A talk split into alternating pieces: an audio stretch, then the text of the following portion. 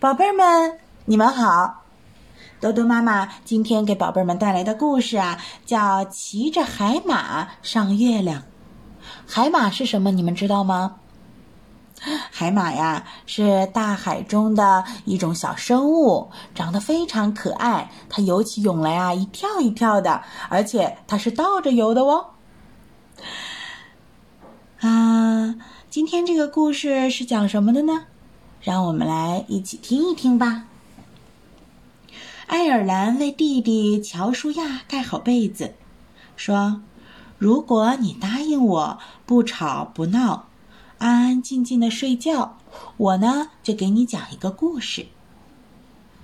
一个月亮的故事。”乔舒亚问：“我喜欢月亮的故事。”爱尔兰想了一会儿，说：“好吧。”他靠在墙上开始讲了。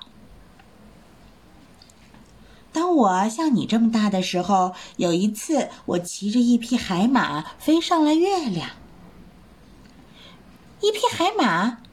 乔舒亚问：“你为什么不坐太空飞船呢？”乔舒亚：“我喜欢的是海马。”爱尔兰说：“你到底想不想听我给你讲的故事呢？”对不起，乔舒亚说：“我不会再打断你了。”好吧，爱尔兰说：“不管怎么样，我骑上我那有着粉红色、紫色条纹的漂亮海马，飞到了月亮上去，去寻找珍贵的宝石。”乔舒亚坐了起来：“太好了，你找到了吗？”是的，我找到了。爱尔兰说：“我发现我在一个又深又黑的洞里，有好多好多红宝石。于是我就下了海马，溜进那个洞。但是，爱尔兰，乔舒亚说：‘你为什么不骑着海马到洞里去呢？’爱尔兰瞪着他的弟弟，说。”海马怕黑，你安静点儿。好吧，乔舒亚小声地说。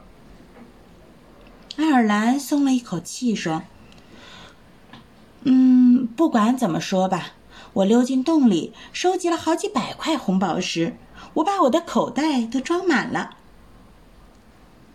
你的太空服上的口袋真是好东西。”乔舒亚说。我没有穿太空服，爱尔兰有些生气地说：“我穿的是带有白花边的跳伞服，上面有十四个口袋呢。我把口袋都装满了，就想爬出洞去，可是我太重了，爬不上去。最后，我让我的海马把它的尾巴垂到洞里，但是很不幸，我抓不到它。”哦不！乔舒亚叫了起来。你肯定要在那个可怕的黑洞里待上好多好多年了。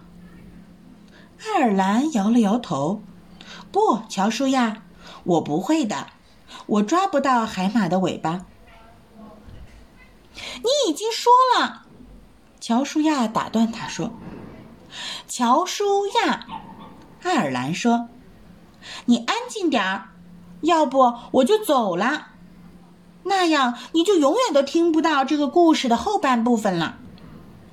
乔舒亚拉过被子盖住了头，咕哝说：“对不起。”我希望你就这样好好的听。”爱尔兰说。“我讲到哪里了？”“哦，我想起来了，我抓不到海马的尾巴，就把宝石堆成了一大堆。”然后我站到宝石堆上，抓住了海马的尾巴，想爬出洞口，可是海马被我拉进了洞里。哇！乔舒亚说：“后来怎么样了？你把宝石堆成更大的一堆，爬上来了吗？然后把海马也拉上来了？”不，我没有。乔舒亚，爱尔兰说。我把宝石从口袋里掏了出来，都扔到地上，然后轻松地跳上了海马。我们一起飞出了洞口。乔舒亚叹了口气说：“唉，你的意思是说，你把你所有的红宝石都留在了那个又黑又深的洞里？”“是的。”爱尔兰说。“要不然，我现在就都得待在那儿了。”你喜欢我那样吗？不，爱尔兰，乔舒亚说。可是，难道你必须扔掉所有的宝石吗？我，爱尔兰说。嗯，并不是所有的。我想在离开月亮之前，我得吃点东西，所以我从口袋里掏出一块奶油、干酪、香蕉做成的三明治。我掰下一大块放进嘴里，可是我的牙齿咬在了什么坚硬的东西上。原来三明治里裹进了一块大大的红宝石。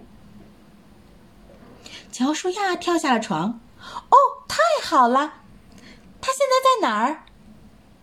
乔舒亚，爱尔兰说：“你要是不回到床上好好的躺着，我就不告诉你他在哪里了。”爱尔兰等到乔舒亚上了床，安静了下来，又继续的讲：“我把那块红宝石擦干净，放进了我的上衣口袋里。吃完了三明治，我就骑着海马飞回了家里。这是一次非常非常奇妙的旅行。可是，那块红宝石怎么样啦？”乔舒亚问。“我想知道的是，那块红宝石怎么样了？”爱尔兰看了他一眼，平静地说：“我们回到家里，我掏完我所有的口袋，找到了那块红宝石。我发现它只不过是一块红色的岩石。”什么？乔舒亚尖叫道：“你把红宝石弄丢了！”喂，爱尔兰！爱尔兰弯下身子对弟弟说。你是不是不想听故事了？不要大喊大叫的瞎猜。乔舒亚皱了皱眉头。好吧，对不起，我什么也不说了，请你把这个故事讲完吧。好吧，爱尔兰说。没有，我没有弄丢那块红宝石。他从口袋里掏出一个东西，说：“喏，这就是那块红宝石。”你看，月亮宝石只有在月亮上才是宝石，到了地球上，它就变成了质朴的红色岩石。乔舒亚咕哝着：“你的所有经历只不过是为了一块红色的岩石。”是的，爱尔兰说：“这一切都是为了这一块红色的岩石。”现在你可以睡觉了吗？好吧，乔舒亚说：“谢谢你为我讲了这个故事。”他把身子缩成一团，闭上眼睛，低声地说：“我很难过，你得到的只是一块红色的岩石。”爱尔兰，爱尔兰笑着摇了摇头。“哦，乔舒亚，有一天你也会飞到月亮上。当你回来的时候，你将会告诉我一些新的故事。”这时候，乔舒亚已经睡着了。爱尔兰为他盖好被子，和他吻别之后，关上了灯。小宝贝儿，你有没有哥哥姐姐或者弟弟妹妹呢？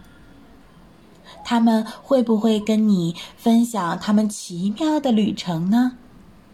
有一个兄弟姐妹是多么多么幸福的事情呀！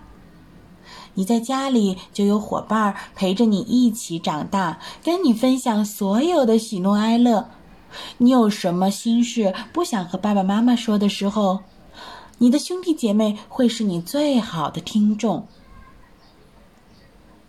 当你受到委屈了，当你遇到困难了，他们会是你成长的路上最好的伙伴。他们对你不离不弃，他们会在你的身边默默的支持你。给你关心，所以小宝贝儿们，在你的人生路上能陪你最久，和你有最亲密的感受的，可能不一定是爸爸妈妈哟，也可能不会是你在学校里、在外面交到的好朋友，而恰恰就是你身边的和你一母同胞的兄弟姐妹们呢。在人生路上，有他们牵着你的手，陪着你一起走，这是多么幸福的一件事儿啊！那么，带着这份幸福，宝贝儿们，该睡觉了。睡觉之前，抱一抱你的兄弟姐妹，亲一亲他们吧，告诉他们你爱他。晚安，宝贝儿。